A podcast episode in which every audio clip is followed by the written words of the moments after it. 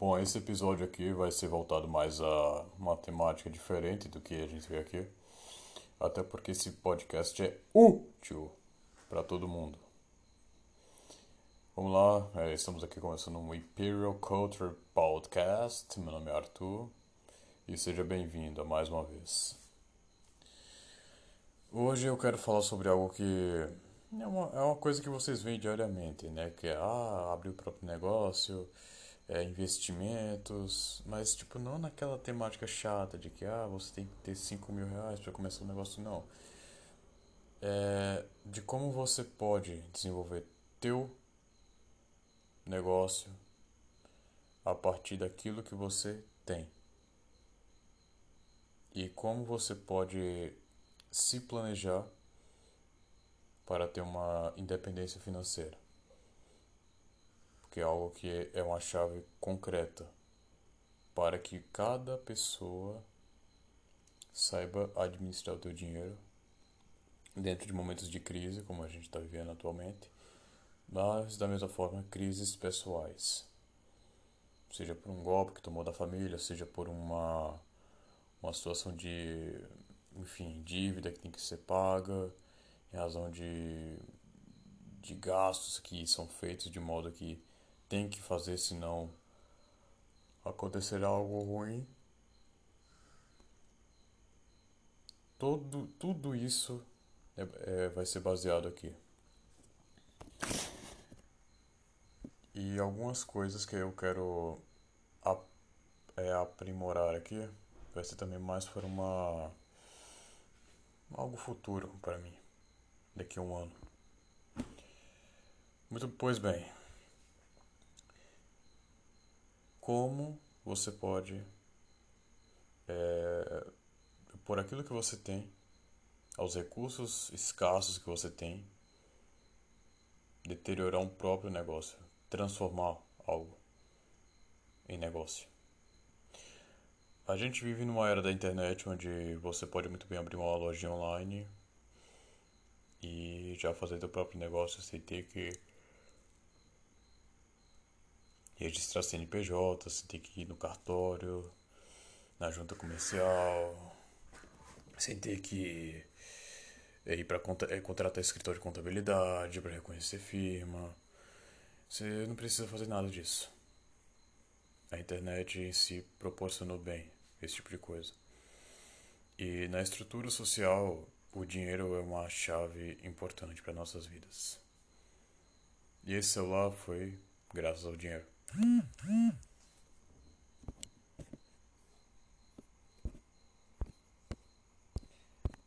E tudo isso aqui se propriamente pode abordar que o dinheiro é o círculo social.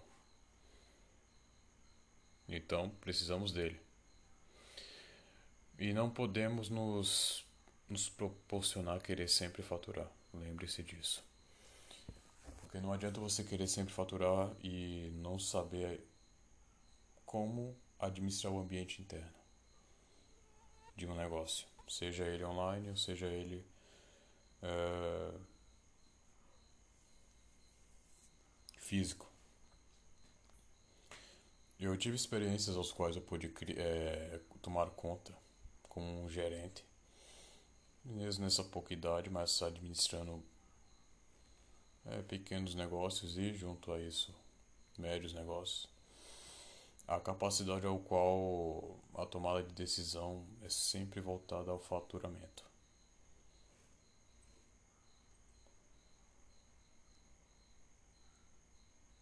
Ele de fato é importante. Mas jamais, jamais se baseia apenas no faturamento. Porque quanto mais faturamento há, mais chance de furo de caixa você pode ter. E o fluxo de caixa é propriamente importante para que você saiba como como criar uma, um elo entre o teu dinheiro e o teu negócio. Sem um fluxo de caixa, nenhum negócio sobrevive. Segundo, saber entender que não se mistura pessoa física com pessoa jurídica. Pelo amor de Deus, galera. A partir do momento que você abre um negócio, o dinheiro que tiver lá não é seu. Você administra aquilo ali, mas o, o que você pode ter, futuramente você também não pode. Porque pode aparecer alguém que queira comprar ou alguém que vá assumir e você não ter mais o poder daquilo. Seja por uma questão patriarcal, por uma questão é, de venda também, né? Para é, conseguir um tipo de, de cashback ou back to back para você então criar um outro tipo de, de negócio. E posteriormente vai assim. É, o mundo gira em torno de você compra tal como você pode vender. Isso também. Desse modo,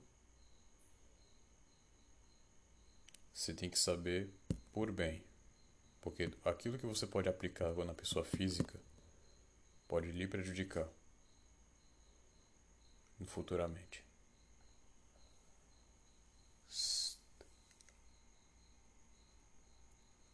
Tô bocejando pra caralho aqui porque eu tô gravando meia-noite 13. Um domingo de Páscoa.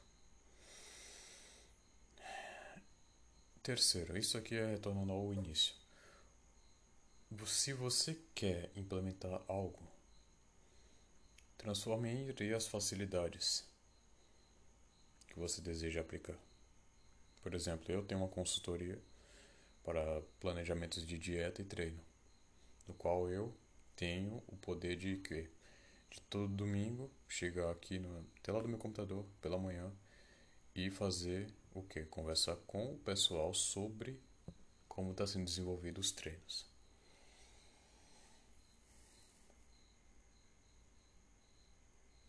Tal como a dieta e a própria vida em si. Por que eu posso fazer isso? Porque eu atribuí do que eu tenho de conhecimento da musculação e do que eu como e do que eu me experimentei estudando durante a quarentena, por exemplo, fazer que pessoas que não têm um conhecimento aberto, então tendem a, a se bagunçarem, né? Diante daquilo que tem ou daquilo que observam na internet e não conseguem é, aprimorar ou fazer igual eu falei, cara, eu, eu me, me forneço a te ajudar. Tal, tal como o elo de ajudar as pessoas, que é algo que eu, eu tenho um predomínio da minha, da minha pessoa para fazer esse tipo de coisa. Então eu decidi ajudar e por esse tipo de coisa eu estou ganhando dinheiro. E o que é que eu posso lhe fornecer? É isso que você deve fazer. Como eu vou fazer? Por que tenho que fazer? E o que, que eu posso melhorar diante do que eu terei? Pense bem. E se você tem uma grande ideia, já aplique de agora, não aplique amanhã, não aplique é, na semana que vem, não faça isso. Porque qualquer tipo de grande ideia que você tenha, escreva e se você tiver que fazer já agora, faça passo a passo. Crie estratégias que você possa é, determinar que um negócio vai fluir diante de um, um determinado momento. São passo a passos que você deve se sacrificar diante das dificuldades de tempo, dificuldades de execução de tarefas, para que você possa no futuro se adequar às estratégias que foram aplicadas. É isso que aqui agora vamos falar sobre a situação de estratégia e plano. Um plano é executável a curto prazo, uma estratégia a longo prazo, sempre. A estratégia você pode mudar entre 3, 4, 5 cenários. O plano é o que há dentro de cada, de cada passo. Você, tendo o plano de agora, faça agora. A estratégia está aplicada pelos segmentos de planos, ou seja, os planos são subestratégias que você deve então se incrementar. Na época do exército, a gente discutia muito a palavra estratégia. E por que a estratégia em si é corrobora em cada momento da nossa vida? Não pense jamais que quando bate o sino no dia 1 de janeiro, sua vida irá mudar. Você sempre tem que compreender que cada ano você tem que ter um plano perante a estratégia que você fez no ano passado ou ano retrasado. E o plano tem que ser sempre executável, de agora. A tarefa tem que correr. Porque desse modo você saberá qual, o que já foi feito, o que não foi feito e quando será feito. Anote sempre. As pessoas ficam muito veementes na internet, só que acaba que a própria internet se deteriora. Então é sempre importante anotar. Pegar uma caneta, um papel e anotar. Ou uma agenda. Uma agenda é bem melhor do que um papel, sinceramente. Ou um diário. Tal como o Dorian e Yates fazia na época. E por aquilo que você tem, que você ganha, seja comprando ou então ganhando pessoalmente, saiba bem administrar, cara. Eu comecei vendendo jogos quando eu tinha 12 anos. Eu pegava jogos e vendia por um preço um pouco acima. Tipo, um jogo eu comprei por 5 reais eu vendia por 7,50 para não perder a margem de lucro. E aí eu fui vendo jogos, vendendo jogos e acabei também vendendo meu PlayStation. Para saber como que foi feita a minha compra, tal como a venda. E sempre levando em conta o custo de oportunidade tal a depreciação do produto. Porque eu comprei o meu PlayStation em 2009 e eu vendi ele em 2013. Nem se fabricava mais PlayStation 2 na época.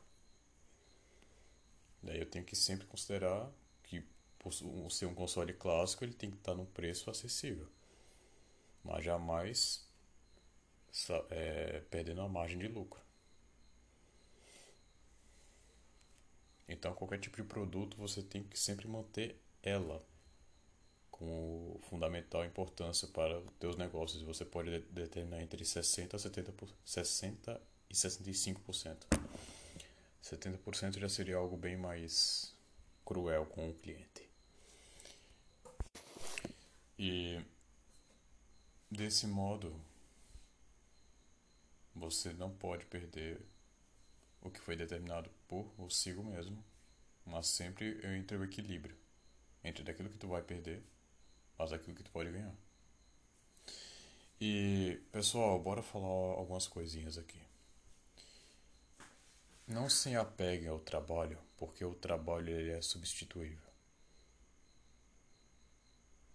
Todo mundo, depois da Revolução Industrial, é contratado para executar uma tarefa apenas e uma hora ou outra você tem que sair.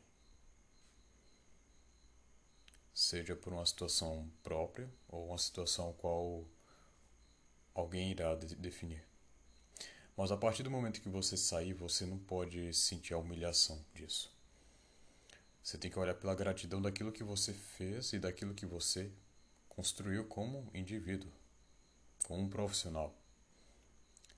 Não busque a valorização da empresa, busque a sua valorização.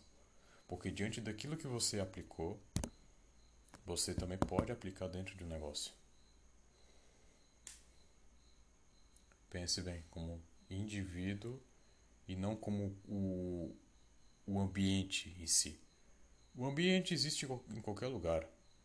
Você pode ter um emprego bom, um emprego ruim, mas saiba daquilo que você tirou como profissional. E junto à situação do profissional, a gente tem que saber algumas coisas que vai acontecer no futuro. As pessoas não estão mais procurando é, empresas. As pessoas estão procurando mais indivíduos que executem de modo independente. Como, por exemplo, a minha consultoria. Qualquer pessoa aqui poderia muito bem ir na academia e falar com o personal para realizar esse tipo de coisa. E aí o personal ia receber pelo quê? Pela academia ou por você estar tá montando o seu treino?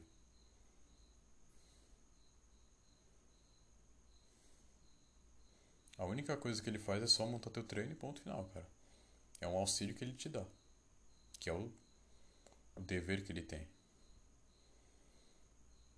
Mas ele não vai receber de forma independente. Ele vai receber de acordo com o que a empresa de determinou. Seja por uma comissão, seja por algum, algum tipo de, de meta que fosse ser batida. Ele vai receber junto ao salário dele.